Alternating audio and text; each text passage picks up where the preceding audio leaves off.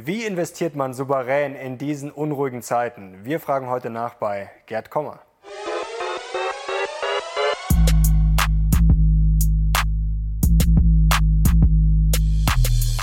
Servus und herzlich willkommen in einem brandneuen Video der Mission Money. Wir sind heute zurück mit einem unserer Lieblingsgäste. Ihr kennt Gerd Kommer natürlich schon von der Mission Money und natürlich auch als den ETF-Experten schlechthin. Und er hat mittlerweile auch ein neues Buch am Start, Souverän investieren, vor und im Ruhestand. Und darüber wollen wir natürlich heute sprechen, aber auch noch über ein paar andere Sachen. Herzlich willkommen, Herr Kommer. Freut mich, Herr Lochner freut mich auch sehr, dass Sie in diesen unruhigen Zeiten trotzdem hier live bei uns vor der Kamera sein können. Ähm, wir haben schon mal in einem Immobilienvideo äh, einen Start gemacht, den ich jetzt nochmal vorhabe, und zwar fünf kurze Thesen und einfach von Ihnen ein kurzes Statement dazu. These 1, der Crash ist überfällig.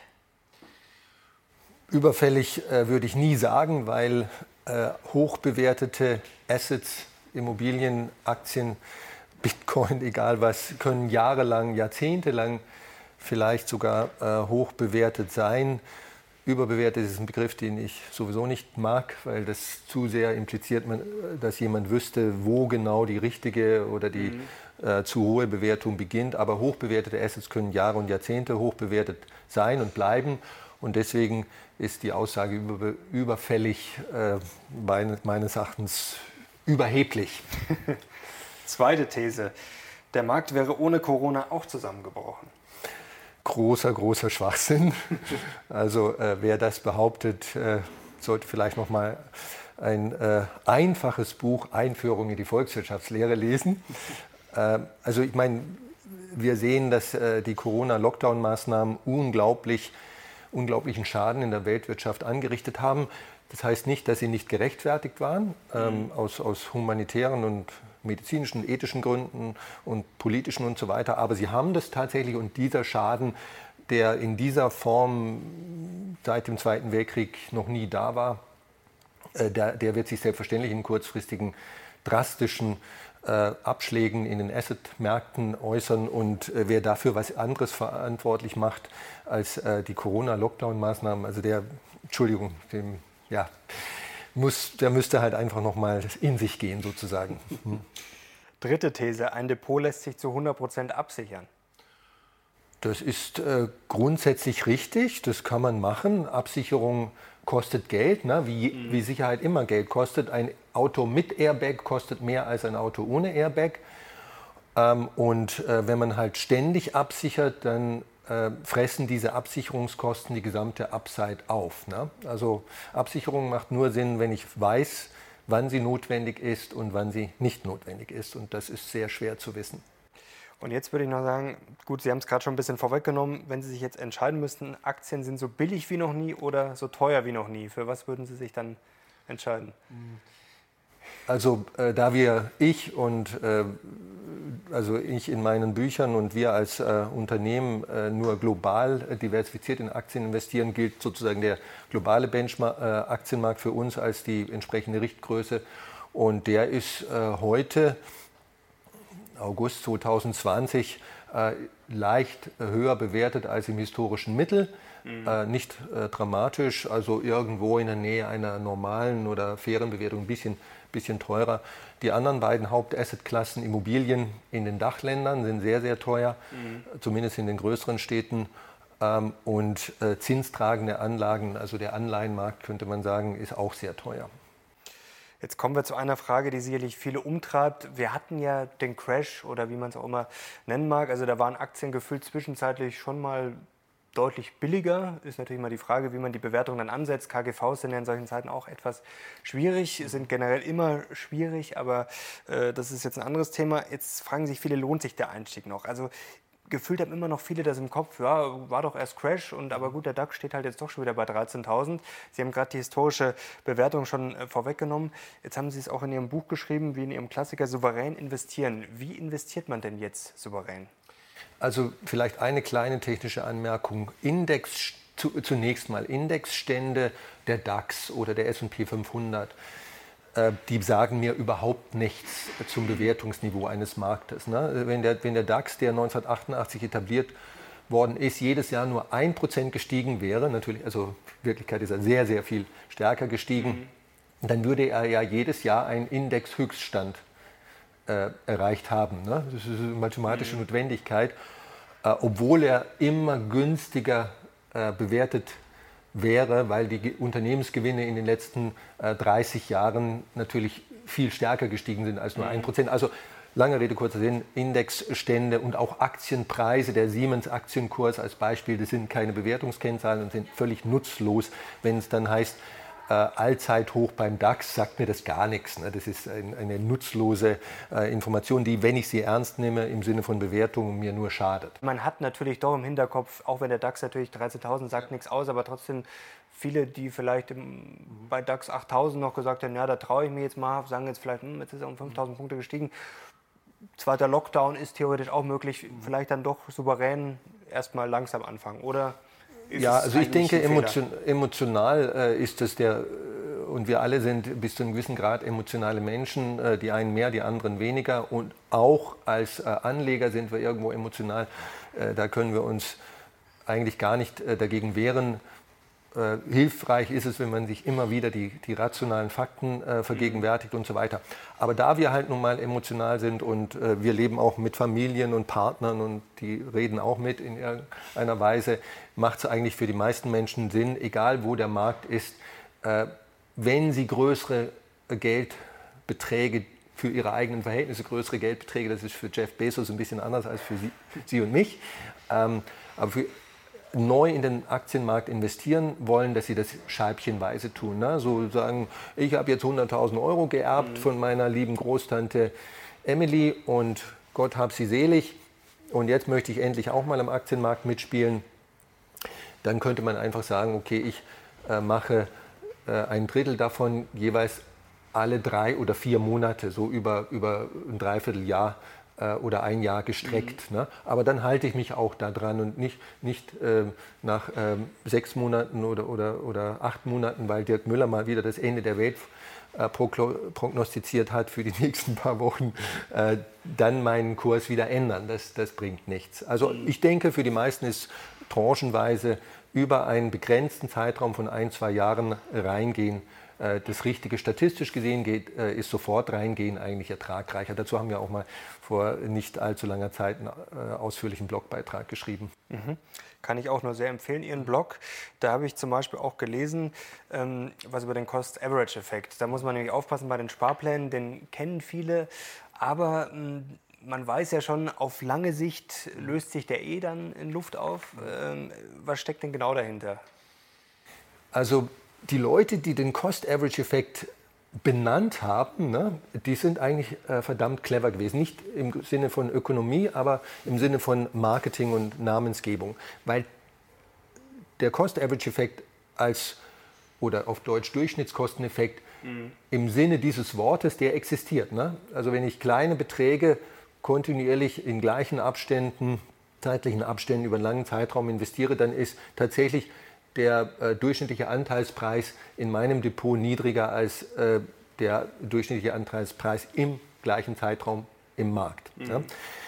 Hilft mir das jetzt, also die, die, in dem Sinne stimmt Durchschnittskosteneffekt und, und so weiter ne? und das, was da immer dann erklärt wird. Und, aber bringt mir das in, in Sachen Rendite was?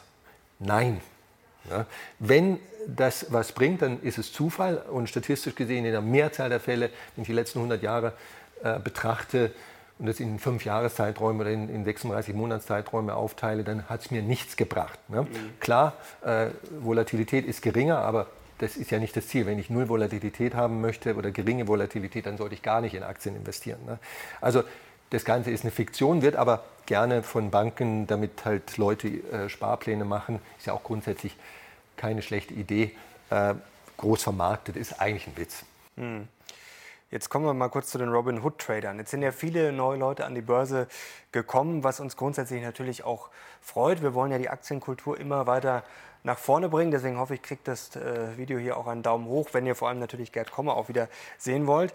Ähm, jetzt wurde ja von einigen die Theorie aufgestellt, ähm, ja, der Markt ging jetzt ja nur nach oben, weil so viele neue Leute in den Markt kamen. Die Robinhood-Trader hätten sozusagen die Börse nach oben gezockt. Aber eigentlich haben wir jetzt, ja, ich will sagen, seit Jahrzehnten gelernt, dass eigentlich der Markt ja quasi nicht die Privatanleger sind, sondern eigentlich nur die institutionellen.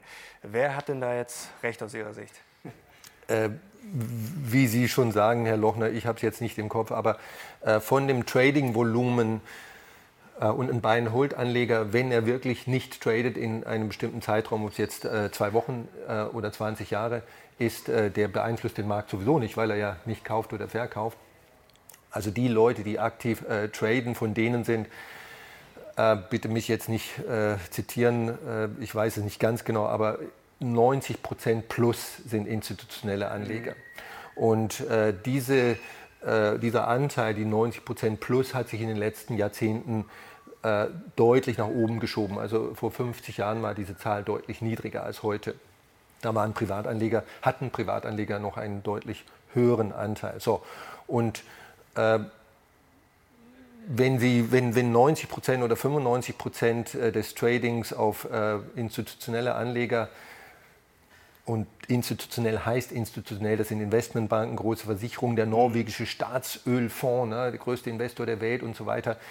Ähm, und äh, die lassen sich also, die haben tausend Gründe zu traden, aber nicht deswegen, weil sie jetzt äh, äh, Dirk Müller glauben oder, oder anderen Untergangspropheten.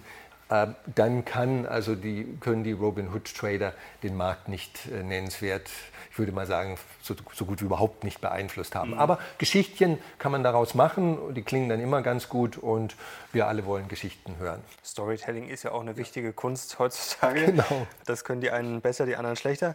Ähm, Stichwort Steuer, Rein-Raus-Effekt haben Sie auch in Ihrem Buch beschrieben. Ähm, was können Sie denn jetzt äh, gerade den neuen Leuten an der Börse vielleicht mitgeben? Denn klar, am Anfang ist man vielleicht ein bisschen wild, kennt ja jeder selber. Am Anfang macht man vielleicht ein paar Fehler, ist vielleicht ein bisschen zu gierig.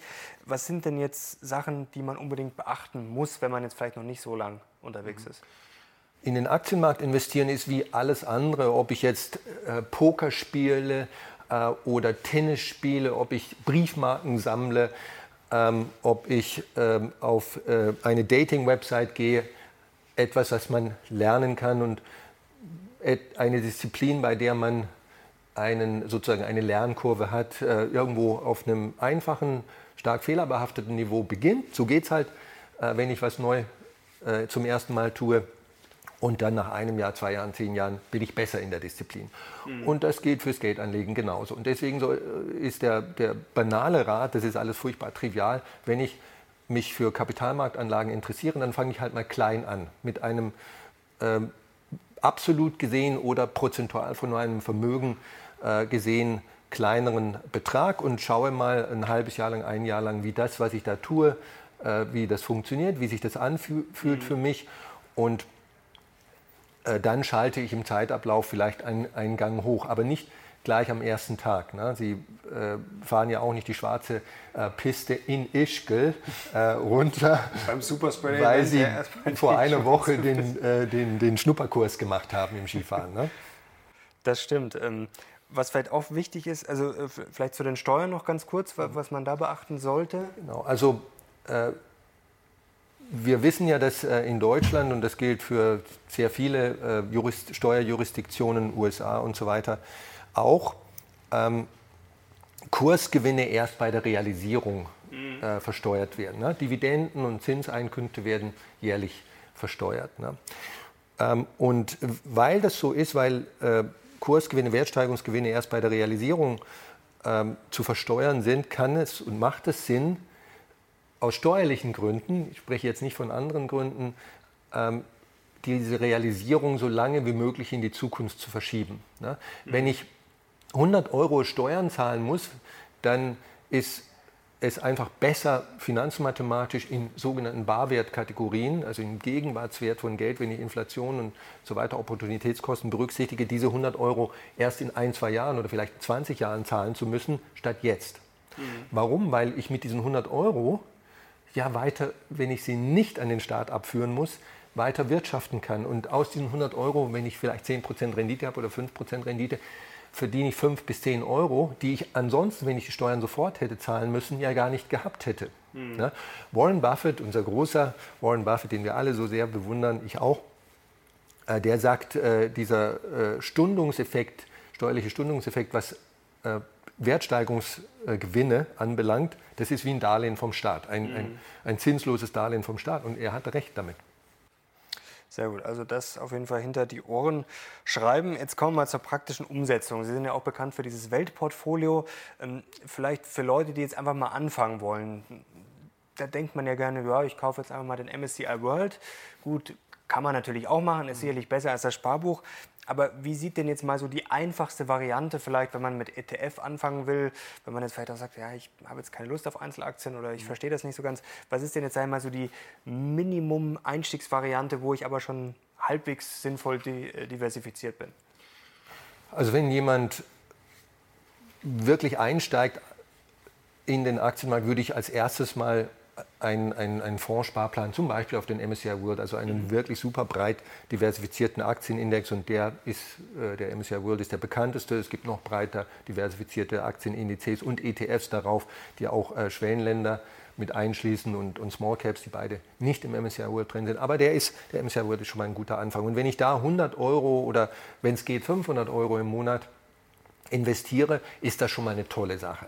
Und auf Autopilot laufen lassen, laufen lassen, Corona hin, Corona her äh, und äh, sonstige Crashes, die irgendwann mal kommen werden, hin oder her auch. Und dann äh, kann ich ja immer noch, wenn ich mir das zutraue, ähm, sagen, okay, ich äh, finde Elektromobilität toll. Ne? Ich kaufe mir jetzt mal eine Tesla-Aktie mhm. und äh, weil ich glaube, dass äh, Elektroautos einfach durch die Decke gehen werden, noch mehr als bisher schon.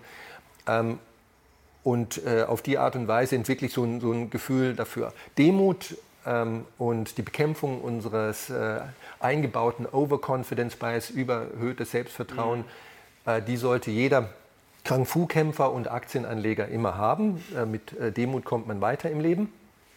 Und und dann, wie wir vorhin gesagt haben, halt einfach lernen, was funktioniert generell, was funktioniert mhm. für mich. Ne? Weil äh, der eine hat ein anderes Nervenkostüm als der andere. Und ähm, nie vergessen, dass Sicherheit und Seelenfrieden ähm, wichtig sind und dass wir in, in den Abphasen, ne, in den Upmarket-Phasen, wenn es halt mal vier, fünf Jahre lang aufwärts ging oder sogar fast zehn Jahre wie vor dem äh, mhm. Corona-Crash vor zu, Beginn 2020, da wird man gerne ein bisschen übermütig ne, und denkt, das ist ja eigentlich normal. Ne? Mhm. Es ist aber im Kapitalmarkt eigentlich gar nichts normal, außer die Volatilität, dass es halt stark rauf und runter geht. Ne?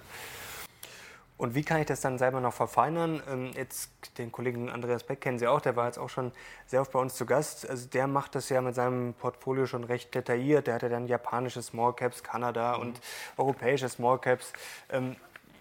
Braucht es das? Oder, also Sie haben ja grundsätzlich schon eine ähnliche Philosophie, aber dann kann man auch sagen, eigentlich doch wieder ganz anders. Also äh, von der Grundrationalität her wahrscheinlich ähnlich, aber wo sind also da die Unterschiede? Das Wichtigste ist meines Erachtens erstmal, dass ich wirklich weltweit investiere, also insbesondere im Aktienmarkt. Ne? Dass ich nicht ähm, mich nur auf äh, deutsche Aktien oder äh, Automobilaktien oder Bitcoin oder mhm. irgendeine äh, eng definierte Assetklasse äh, äh, kapriziere, weil, weil ich denke, da kenne ich mich aus und so weiter. Ne? Sondern weltweite Diversifikation ist eigentlich immer sinnvoll. Das ist sozusagen der berühmte Free Lunch beim Investieren, der einzige mhm. Free Lunch, den es gibt, weil ich da eigentlich nichts verliere, äh, sondern nur etwas gewinne, nämlich weniger Volatilität. Ich werde niemals bei Null Volatilität rauskommen, das ist ja sowieso klar. Und dann ähm, zweitens äh, über Assetklassen hinweg diversifizieren. Wenn ich, in, wenn ich noch äh, 10, 20.000 oder 50.000 Euro als äh, äh, Tagesgeldanlage, die mir natürlich eine Nullrendite bringen wird, mhm. nominal, real, sogar negative Rendite, aber innerhalb der staatlichen Einlagensicherung, also da, da spielt eigentlich Bank äh, Gegenparteirisiko keine Rolle, noch dazu nehme äh, und mein Aktienportfolio mit dieser Geldmarktanlage, mit, dieser, mit diesem Risk-Free Asset diversifiziere, habe ich schon mal äh, einen enormen äh, Schritt vorwärts gemacht und genau das getan, was eigentlich die moderne Portfoliotheorie, also die, die Finanz, theoretische Finanzökonomie, äh, empfiehlt. Ne? Ich diversifiziere ein risikobehaftetes Asset, das mir Rendite bringt, mit der risikofreien Rendite, die mir Sicherheit bringt. Mhm. Ne? Und wenn ich dann noch sage, okay, mein Humankapital, ne? also mein, mein Wissen, meine, das, womit ich äh, im Beruf in den nächsten 10, 20 oder 40 Jahren Geld verdiene, das manage ich auch, manage ich auch, das maximiere ich auch. Ich bilde mich weiter, ich ernähre mich gesund, ich treibe ein bisschen Sport. Ähm, äh, und das sollte ich auch mit irgendwo in diese Gleichung mit äh, hin, hinein, hineinnehmen. Ne? Äh, und äh, dann kann jemand nach eigenem Geschmack noch sagen, okay, ich glaube an Gold, dann nehme ich auch noch ein bisschen 5 bis 10 Prozent meines Portfolios rein. Hätte in den letzten paar Monaten viel geholfen, auf äh, die letzten äh, 50 Jahre eher weniger geholfen. Zeitraum drauf an, ja. Aber also wichtig ist äh, einfach tun und nicht an der Seitenlinie äh, stehen bleiben, wie 90 Prozent der Deutschen, die keine Aktien haben äh, und nur in äh, Bankguthaben und Lebensversicherungen investieren. Da, da kann nichts bei rauskommen. Aber jetzt nochmal zur Diversifizierung. Also MSCI World zum Beispiel ist ja schon viel USA. Jetzt sagt natürlich unser Warren Buffett, ähm, never bet against America. Das ist auch sehr wahrscheinlich, aber trotzdem, wir wissen ja nicht, was passiert in den kommenden 10, 20 Jahren. Dann hat man ja noch die Emerging Markets, China natürlich. Dann, manche sagen auch, Indien ist das nächste große Ding. Äh, Afrika, äh, Japan, was weiß ich. Also braucht es das wirklich alles oder ist das dann alles schon wieder viel zu viel des Guten? Also meines Erachtens ähm, ohne äh, das Ganze jetzt äh, zum Exzess äh, und zur Obsession zu treiben, braucht es das alles sozusagen, um, um mal Ihre Worte zu verwenden. Ne? Also ich würde im Aktienmarkt kein nennenswertes Segment außen vor lassen, sondern ich möchte sie alle haben. Alle meine Kinderchen sind lieb und schön und äh, ich mache mir Sorgen um alle, kümmere mich auch um, um alle. Und dazu gehören auch äh, Schwellenländer selbstverständlich und äh, dazu gehören auch Small Caps.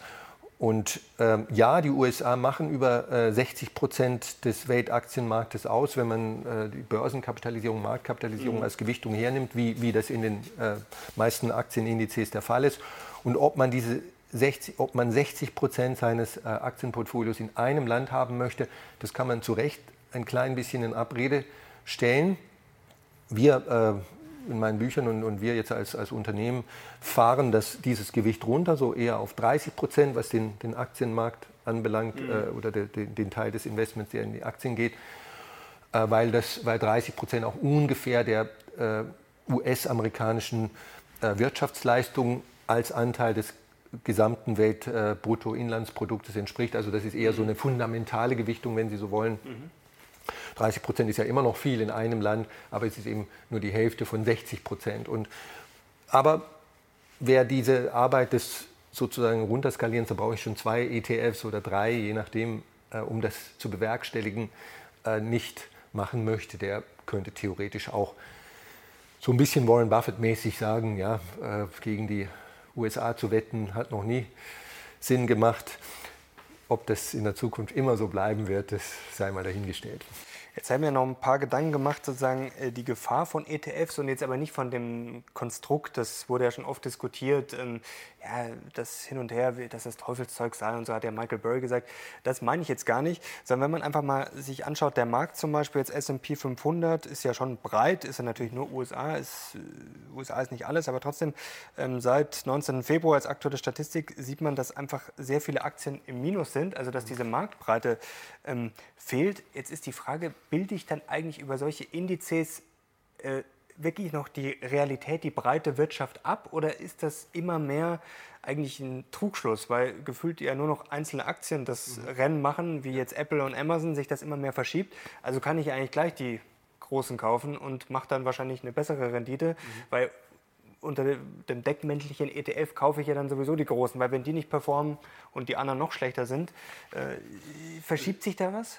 Ich glaube, das ist, ähm, wenn Sie so wollen, ein bisschen ein Denkfehler. Also dieses Argument ist in den letzten äh, Monaten sehr äh, mhm. populär geworden äh, und äh, hat äh, so eine gewisse Intuition für sich, spricht für es. Also es fühlt sich irgendwie richtig an und oberflächlich gemessen ist es auch so. Ne? Der, so. Aber zu den Fakten zurück. Ne? Dass ein sehr, sehr kleiner Teil des gesamten Aktienuniversums, es gibt ungefähr 10.000 Aktien und im S&P 500 sind 500 Aktien, die 500 größten amerikanischen Aktien. Und äh, ob Sie jetzt nur die 500 äh, im S&P 500 hernehmen oder die 10.000, die es weltweit gibt, in den, in den äh, Prime-Segments der Börsen, mhm äh, hernehmen, werden Sie immer feststellen, dass ein ganz kleiner Prozentsatz, ungefähr 5 Prozent ähm, 5% von 500 sind 25, äh, 5% von 10.000 mhm. sind 500 und so weiter. Dieser kleine Prozent, das ungefähr 5%, das ist nämlich das Ergebnis einer Forschungsstudie, äh, machen im Prinzip als Gruppe, die Top 5%, wenn Sie so wollen, äh, die gesamte Rendite oberhalb des, des gesamten Aktienmarktes mhm. Oberhalb des Sparbuchzinses, also des Risk-Free Returns aus. Ne? Und das war schon immer so. Das ist jetzt vielleicht im Moment noch ein ganz klein bisschen extremer, habe ich nicht nachgerechnet, könnte ich, mich, könnte ich mir vorstellen, also in den letzten sechs Monaten oder zwölf Monaten. Aber vom Grundsatz her war das schon immer so. so. Heißt das jetzt, dass ich mich auf diese Top 5 Prozent, ne, die, die, die Facebooks und Amazons und Teslas dieser Welt, Apples dieser Welt äh, konzentrieren sollte? Vermutlich nicht. Warum nicht? Weil es einfach unmöglich ist, im Vorhinein, ne? mhm. zurückblickend sind wir alle äh, wahnsinnig gute Stockpicker, ne? ähm, aber im Vorhinein äh, diese äh, Aktien ähm, zuverlässig zu identifizieren und dann auch lange genug zu halten. Also nicht mhm. mal so rein raus. Ne? Wenn, ich, wenn ich Tesla zwei Wochen halte, bringt mir das auch nicht viel. Äh, vielleicht äh, im Einzelfall. So, und das funktioniert halt einfach schlecht. Und weil es schlecht funktioniert, ist sozusagen die äh, norwegische Fischerstrategie, ich werfe mein Netz weit aus, ne? das ist eben die Grundidee von, von passiv investieren, MSCI World mäßig, da habe ich diese Perlen immer mit drin. Mhm. Ob das äh, ein fortgesetzter Apple-Erfolg ist oder ob es eine neue Wunderaktie ist, N26 oder keine Ahnung wer, ähm, die habe ich automatisch mit drin ähm, und ich muss mir keine Sorgen machen. Natürlich habe ich auch die, die 95 Prozent Schmalspuraktien, Langeweileaktien mit drin. Ähm, für die kann man immer noch ins Feld führen, dass sie zumindest die, die, die, zur Diversifikation meines Portfolios ein bisschen was beitragen. Mhm. Aber wir hatten trotzdem ähm, vielleicht noch nie so eine starke Monopolisierung. Also ist jetzt natürlich nur Theorie, aber wenn das jetzt wirklich sich weiter verstärken würde, mhm. könnte es dann nicht einfach sein, dass es dann doch mal Probleme geben könnte? Ich sehe es nicht so. Also, äh, dass es in einzelnen Märkten sozusagen äh, Monopoltheorie äh, oder Monopoltendenzen gibt, wie immer man Monopole äh, definieren möchte. Ne? Äh, man könnte jetzt an den Fall Microsoft äh, vor, ich weiß nicht, 15 bis 20 Jahren erinnern mit Windows, ähm, Betriebssystemdominierung. Ne? Damals mhm. hat, hat, die ganze Welt auf Microsoft geschimpft und die EU ähm, und so weiter und so fort. Ne? Äh, Ausnutzung von Monopolpositionen, das alles hat sich im Grunde genommen ähm, letztlich auf, äh, aufgelöst. Also äh, Microsoft äh, hat weder seine Preismacht, äh, Marktmacht äh, so furchtbar schlimm ausgenutzt, hat man das Gefühl. Also heute sind äh, solche Dinge alle viel billiger und es gibt mhm. ähm, andere Betriebssysteme, die Marktanteile gewonnen haben und so weiter. Also ähm, ich sehe da äh, keine äh, Gefahr. Ne? Je mehr die Amazons dieser Welt den Markt dominieren, desto mehr wird einen bestimmten Markt, E-Commerce oder sowas dominieren, desto mehr werden auch andere auf, sozusagen auf den Plan treten. Und dann äh, unser, unsere lieben Regierungen äh, mischen ja auch noch ein bisschen mit bei äh, sozusagen äh, Antitrust-Gesetzgebung, Monopolkommission und so weiter. Also ich sehe das Ganze jetzt nicht, nicht sehr dramatisch. Mhm. Kommen wir nochmal kurz zum Mythos-Crash, weil das fasziniert uns gefühlt mhm. irgendwie alle. Es ist irgendwie unterhaltsam, manchen macht es natürlich auch ein bisschen Angst. Ähm, Sie haben, glaube ich, ich glaube im Januar war es, haben Sie mal von der Narrenkappe gesprochen bezüglich ja. auf äh, Crash-Propheten. Wir müssen das jetzt nicht vertiefen. Ähm, was ist denn aus Ihrer Sicht der größte Denkfehler? Ist es, dass man das timen könnte oder ist es der mhm. Denkfehler, dass ein Crash gefühlt immer überfällig ist, aber mathematisch dann halt doch relativ unwahrscheinlich ist? Was ist da aus Ihrer Sicht der größte Fehler? Also Crashes gehören äh, in jeder Assetklasse, äh, die äh, nennenswerte Renditen produziert, ähm, zum Leben sozusagen. Das ist wie, wie unsere Existenz. Ne? Wir haben auch Krisen im Leben. Ne? Sie können kein, kein menschliches Leben haben, das 50 äh, bis 100 Jahre dauert, ohne Auf und Ab. Ähm, also mit anderen Worten, wir wissen, es wird wieder Crashes geben, äh, auch nach Corona und, äh, und auch tiefe Crashes. So. Ähm, viele denken jetzt, ich, man müsste unbedingt äh, diese Crashes umschiffen, äh, mhm. vermeiden, äh, weil man jetzt, äh, also erstmal bauchgefühlsmäßig macht das enorm viel Sinn, also nicht äh, Teil des Crashes zu sein.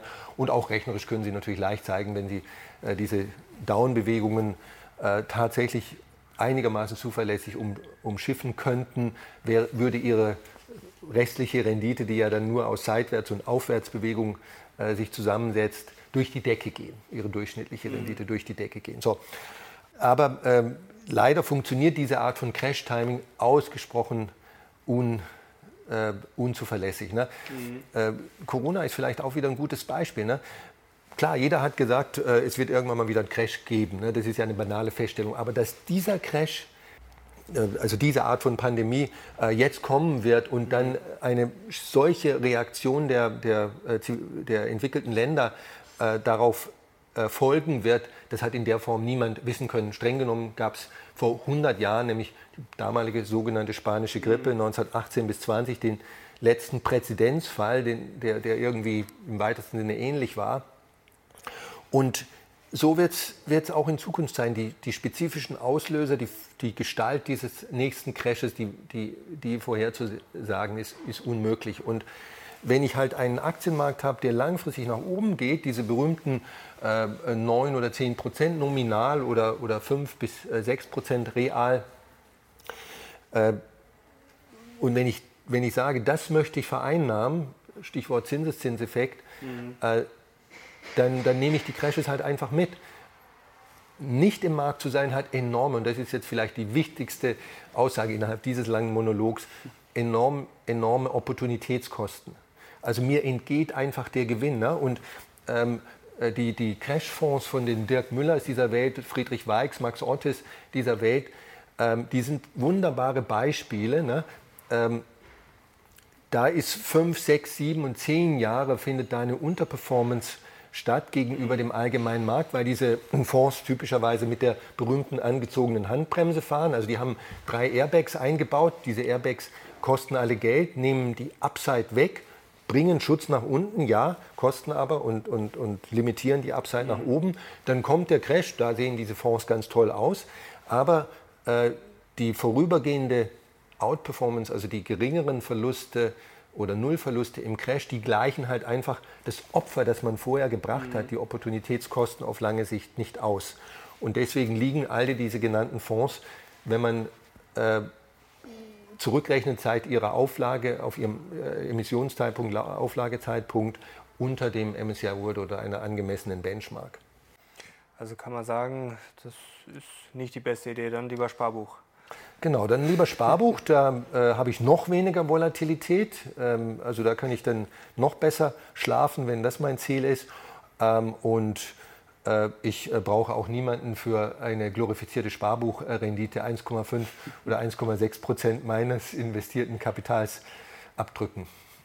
Was ich noch Spannendes auf Ihrem Blog gelesen habe, ähm, die beste Aktie der Welt. Ähm, vielleicht können Sie uns das kurz mhm. erklären, warum das schwierig ist. Klar, in der Nachbetrachtung ist es immer recht einfach, das kennen wir alle, denken uns, mein Gott, warum habe ich nicht vor zehn Jahren Amazon oder am besten vor 20 Jahren Amazon oder Apple gekauft? Ähm, warum ist das so schwierig aus Ihrer Sicht?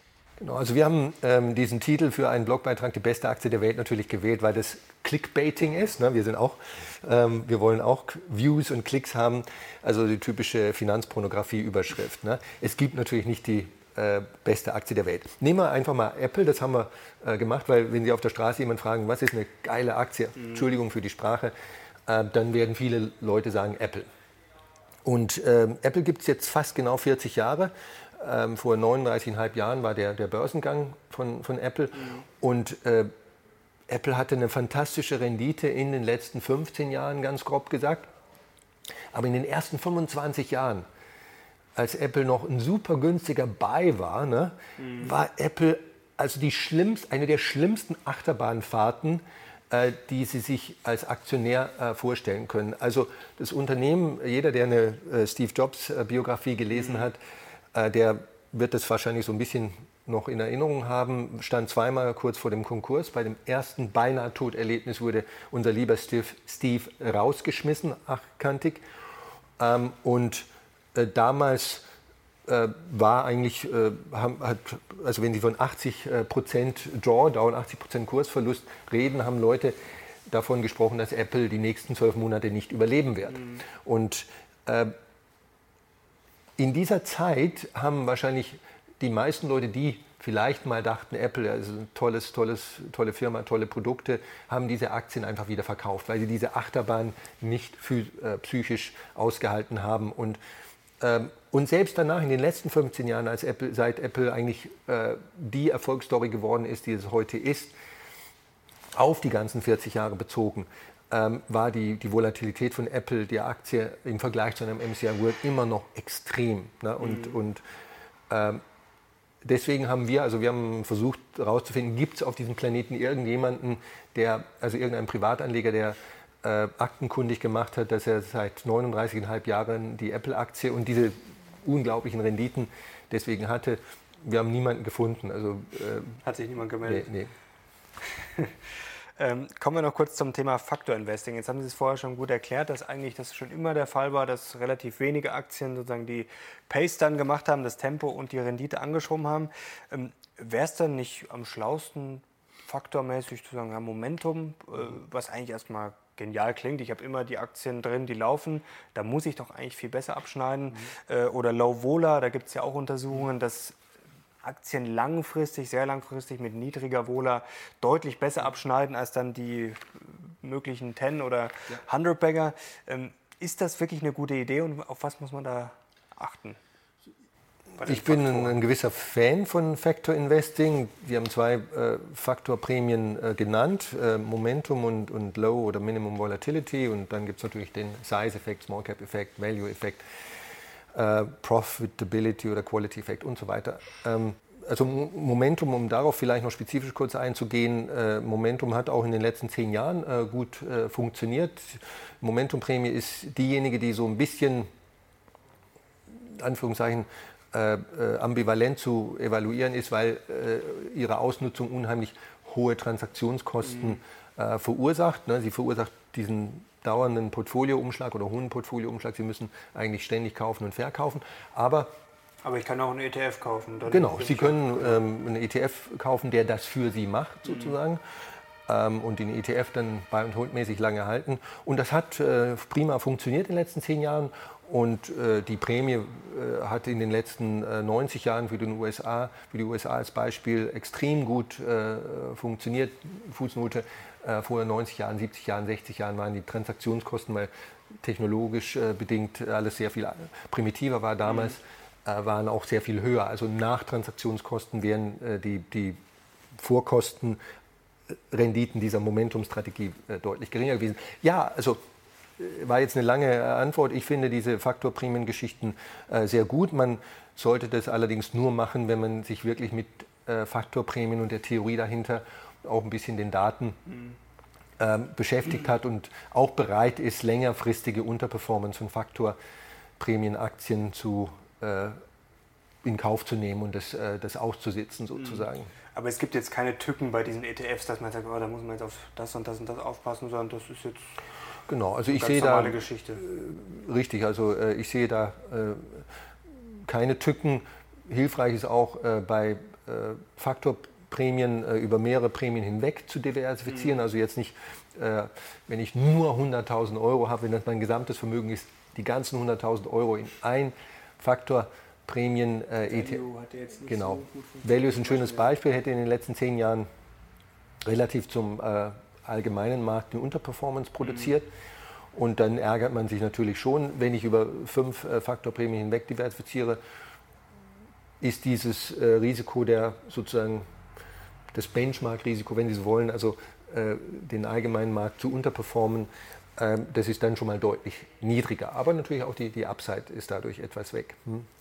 Kommen wir noch zu einem spannenden Thema, spannende News aus dem Hause Komma sozusagen. Ähm, da äh, ist mir was erzählt worden, zugeflogen, zugezwitschert, äh, zugezwitschert worden, ähm, dass es da eine Kooperation mit Scalable Capital geben soll oder schon gibt. Vielleicht können Sie uns das kurz mhm. mal erklären, was da ansteht. Ja, also im äh, Oktober dieses Jahres, in wenigen Wochen könnte man fast schon sagen, äh, wird ein Robo-Advisor, eine digitale Vermögensverwaltung von uns gelauncht werden, live gehen, vermutlich zweite Hälfte von Oktober 2020. Die Website dazu äh, gibt es schon. Jetzt mache ich so ein bisschen Werbung. Gerd Capital googeln. Ähm, und äh, Scalable Capital, die große Firma Scalable Capital, die selber auch ein Robo mhm. Darstellt und anbietet, aber das ist nicht das einzige Business von Scalable, ähm, ist unser Partner äh, in, diesem, in unserem Venture. Wir beziehen von Scalable sozusagen die Technologieplattform, die Infrastruktur, die Technologieplattform. Ähm, der Investmentansatz von Gerd Kommer Capital GKC ist 100% unser Ansatz, mhm. der auch in meinen Büchern dargestellt wird. Und auch die Kundengewinnung, das Marketing äh, ist 100% unsere Aufgabe, nimmt uns Scalable nicht ab, leider. Ähm, Scalable ist äh, in einem Satz nochmal zusammengefasst der, der Technologieprovider äh, und äh, auch der Lizenzinhaber muss also darauf achten, dass sozusagen wir mit unserem Investmentansatz die aufsichtsrechtlichen Vorgaben alle ordentlich einhalten. Das kann Scalable selbstverständlich sehr gut. Und wir sind irgendwie so ein bisschen happy, dass wir was diese Technologie anbelangt, dies ist ja bei einem Robo-Advisor, äh, ist alles internetbasiert, sehr wichtig, einen, einen unheimlich starken Partner haben, der was die Technologie anbelangt, sicher mhm. ein, ein, ein, ein, äh, tolles Produkt machen kann und, und wir finden es auch gut. Genau, also die zwei Investmentansätze haben dann sozusagen nichts miteinander zu tun, äh, denn das wäre ja auch konträr, weil das ist ja bei Scalable schon eher ein gewisses Timing, kann man sagen. Äh, das ist eigentlich ein völlig anderer Ansatz, den Scalable Ansatz. mit seinem eigenen Robo mhm. äh, verfolgt. Das ist ein, ein, ein, ein aktiver Ansatz, den Scalable äh, praktiziert, ein, ein Risikominimierungsansatz brauchen wir jetzt nicht drüber ein, äh, darauf einzugehen. Ähm, aus der Sicht von Scalable als Konzern, als Unternehmen macht es aus meiner Sicht äh, auch, auch aus meiner Sicht Sinn, äh, sozusagen zu diversifizieren, ne? eigener Ansatz und äh, viele andere Partnerschaften. Wir sind nicht der einzige Partner von Scalable in der Hinsicht. Es gibt die ING DIBA, äh, es gibt die Santander, mhm. noch mehrere andere. Ähm, bei denen, also Robo-Advisor, für die äh, Scalable die Technologie zur Verfügung stellt. Das ist sozusagen das zweite Business von Scalable. Hm. Jetzt noch ein letzter spannender Punkt. Investieren im Ruhestand ist auch noch bezogen auf Ihr Buch. Ähm, jetzt ist ja die erste Frage mal, ist auch ein Kapitel oder ein Punkt auf jeden Fall im Buch, äh, die Frage, die viele umtreibt, reicht mein Geld? Gerade natürlich auch die Jüngeren, da weiß man nicht, was mit der Rente da mal kommt. Jetzt ist ja eigentlich die Frage, wie rechne ich mir das denn aus? Denn das Problem ist ja, ich weiß ja gar nicht, wie alt ich werde. Also ich kann ja theoretisch, hoffen wir es nicht, 65 werden, 70, ich kann auch 105 werden. Also wie löse ich denn das erste Problem schon mal, dass ich überhaupt ansatzweise eine vernünftige Planung hinkriege? Da sage ich erstmal, wie man es nicht lösen sollte. Und das ist nämlich der, die, der, der übliche intuitive Ansatz. Ne? Also zwei Dinge sollten Sie nicht tun. Ne? Ähm, die sind zwar besser als nichts, aber sie sind letztlich auch sehr, sehr problematisch. Also erstens mal einfach nur im Internet schauen, was ist meine mittlere Lebenserwartung oder mhm. Restlebenserwartung, um es genauer auszudrücken. Ne? Kann man in fünf Sekunden im, im, im Internet rausfinden, da gibt es sehr viele Rechner. Mhm. Ne? Sie geben ein, äh, männlich äh, ja, ihr Alter und bei manchen Rechnern kann man dann auch noch Körpergewicht und Raucher, Nichtraucher und so weiter eingeben und dann spuckt das Ding äh, innerhalb von einer Sekunde ihre Restlebenserwartung aus. Ne? Bei Ihnen, Herr Lochner, denke ich mal, ist das jetzt äh, irgendwo 80 oder, oder äh, falls Sie nicht noch Ihre besonders gesunde Lebensweise mit eingeben, dann ist es nämlich gleich nochmal zwei Jahre höher. Und äh, das hat schon mal Pro das Problem, dass diese sogenannte mittlere Lebenserwartung, die Medianlebenserwartung, äh, für den Statistiker unter uns das 50. Perzentil, äh, ist genau das, die mittlere Lebenserwartung. 50 Prozent der Leute, die sozusagen hier in der Vergleichsgruppe ein, äh, sind und die, die, die, das auch eingeben mhm. wie Sie, die werden länger leben als diese Zahl, diese 80 Jahre. Ne? Mhm. Und 50 Prozent werden nicht so lange leben, die unglücklichen 50 Prozent. Ja. ja. Und Sie wissen aber nicht, äh, zu welcher Hälfte Sie gehören.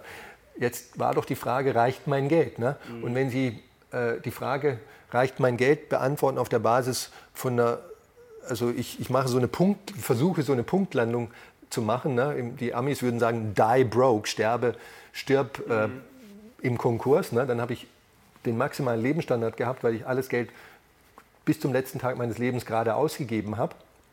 Ist das insofern riskant, weil eine 50-prozentige Chance besteht, dass sie länger leben und die, äh, die nächsten fünf Jahre oder vielleicht noch zehn Jahre dann halt unter der Brücke verbringen müssen oder Hartz IV beantragen. Und das ist also, sagen wir mal, nicht optimal. Sie sollten Ihre äh, Restlebenserwartung so berechnen, dass sozusagen nur noch eine 10% nicht eine 50% Chance besteht, mhm. länger zu leben. Das ist das 90. Prozent. Die kann man im Internet auch machen.